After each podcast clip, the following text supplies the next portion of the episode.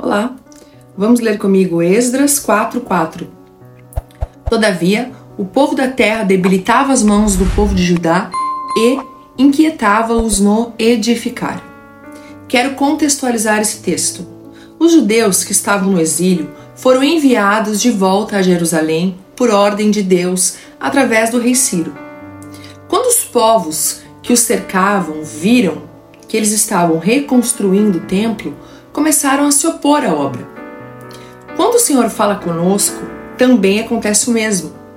O Senhor começa a restaurar nossa vida e o inimigo não fica satisfeito porque ele vive na destruição, na sujeira e não quer perder o seu domínio. O único que pode impedir a obra de Deus na sua vida é você mesmo.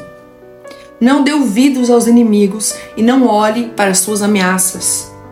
Precisamos crer e perseverar com fé na palavra de Deus e ela vai se cumprir na sua vida. Amém?